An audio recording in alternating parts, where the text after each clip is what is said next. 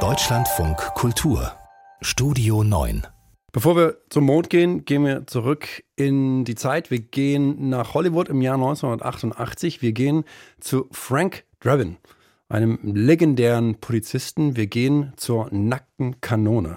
Ich habe gehört, dass Polizeiarbeit sehr gefährlich sein kann. Das ist sie, darum habe ich eine große Kanone. Haben Sie keine Angst, dass sie mal versehentlich losgehen könnte? Früher hatte ich mal das Problem. Und was haben Sie dagegen getan? Ich denke einfach an Baseball. Das ist der Humor der Zeit. Diese Filme waren überaus erfolgreich. Sie sollten Gags am laufenden Band liefern. Nach drei Kinofilmen war dann aber Schluss. Und jetzt, knapp 30 Jahre später, soll es einen neuen Teil geben. Wir wollen die Chance nutzen, über um über Humor damals wie heute zu sprechen. Dafür haben wir Tom Westerholt bei uns. Wir wollen aber mal kurz anfangen, vielleicht mit dem neuen Film. Mhm. Leslie Nielsen kann es ja nicht machen. Der ist vor 14 Jahren gestorben. Genau. Wer wird's denn? Ja, darüber habe ich auch ehrlich gesagt am meisten gestaunt, weil es einer machen soll, der ganz ähnlich heißt. Der ausgerechnet Action-Thriller-Spezialist Liam Neeson äh, soll wohl den berühmten trotteligen Inspektor Frank Draven spielen. Äh, Neeson ist mittlerweile 71 und bei uns ja vor allem bekannt durch ähm, Action-Thriller. Also Filme wie Taken, 96 Hours und ähnliche Filme, in denen er so den, den Lonely Wolf, den einsamen Rächer spielt. Regie führen bei der Neuauflage der Nackten Kanone soll Akiva Schaffer, der ist jetzt nicht gerade ein Hollywood-Star, ähm, hat unter anderem für Saturday Night Live äh, mal als Autor gearbeitet. Ähm, bekannter ist dagegen der Produzent vom geplanten Nackte Kanone Remake. Das ist ein Comedy-Gigant, äh, Seth MacFarlane. Mhm. Der hat die äh, sehr erfolgreiche Animationsserie Family Guy gemacht oder auch diese beiden Ted-Filme mit äh, Mark Wahlberg und diesem sehr, sehr rotzfrechen Teddybär. Wie die drei da da jetzt allerdings zusammenpassen wollen, ähm, ist mir im Moment auch noch nicht so ganz klar. Und was auch interessant sein wird natürlich, ist, ob man diesen Humor und diesen Zeitgeist aus den 80ern und aus den mhm. 90ern in irgendeiner Form ins Hier transportieren kann, weil wir haben es ja gerade schon an einem Beispiel gehört, Humor ist heute was anderes. Ja, Zeitgeist ist so das entscheidende Wort. Ne? Also ähm, da gibt's verschiedene Szenen, auch zwischen Leslie Nielsen als Frank Drabin und Priscilla Presley als dessen Love Interest Jane Spencer.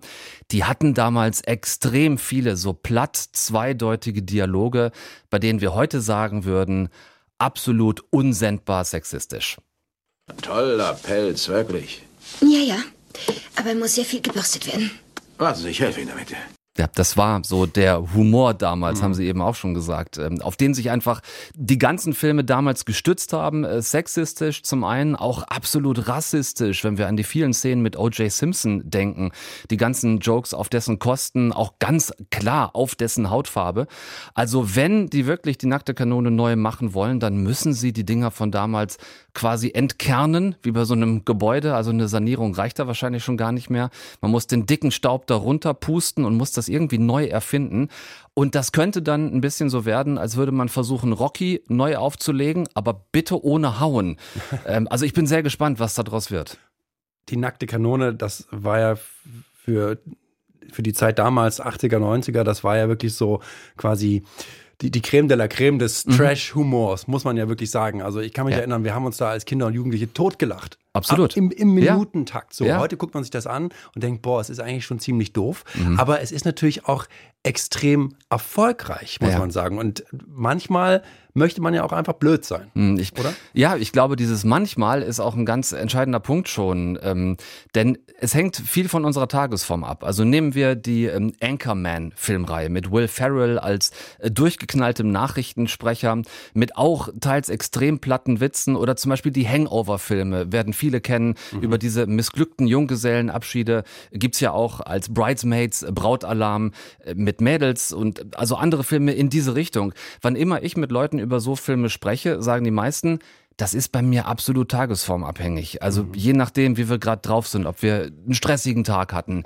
eh schon genervt von der Arbeit kommen und vielleicht nur noch unsere Ruhe haben wollen und so ein Film dann wirklich auch nur noch nervt oder vielleicht nach einem guten Tag äh, man nach Hause kommt und Lust hat, sich auf diesen, in Anführungszeichen, achte Klasse Humor einfach einzulassen. Das ist ganz entscheidend. Es ist aber höchstwahrscheinlich, also klar, Tagesform eine, ein Kriterium, aber natürlich auch die, der Film selber. Ja, äh, definitiv. Äh, denn platt, dürfen wir auch nicht vergessen, heißt ja nicht unbedingt schlecht gemacht.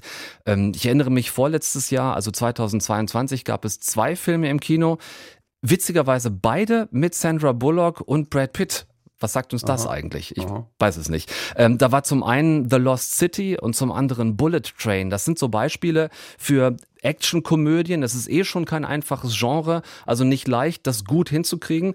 Beide Filme auch mit teils sehr plattem Humor, aber auf der anderen Seite exzellentes Timing, sehr gutes Drehbuch, fähige Darsteller in einer guten Inszenierung. Und das ist heute einfach die Messlatte für gute platte Komödien, weil es eben, und das ist heute sicherlich viel wichtiger als damals, trotzdem Zeitgeist repräsentiert, weil die Filme trotzdem divers sind, äh, weil diese Filme die Gender-Themen auch hinkriegen, obwohl sie vielleicht einen platten Humor haben.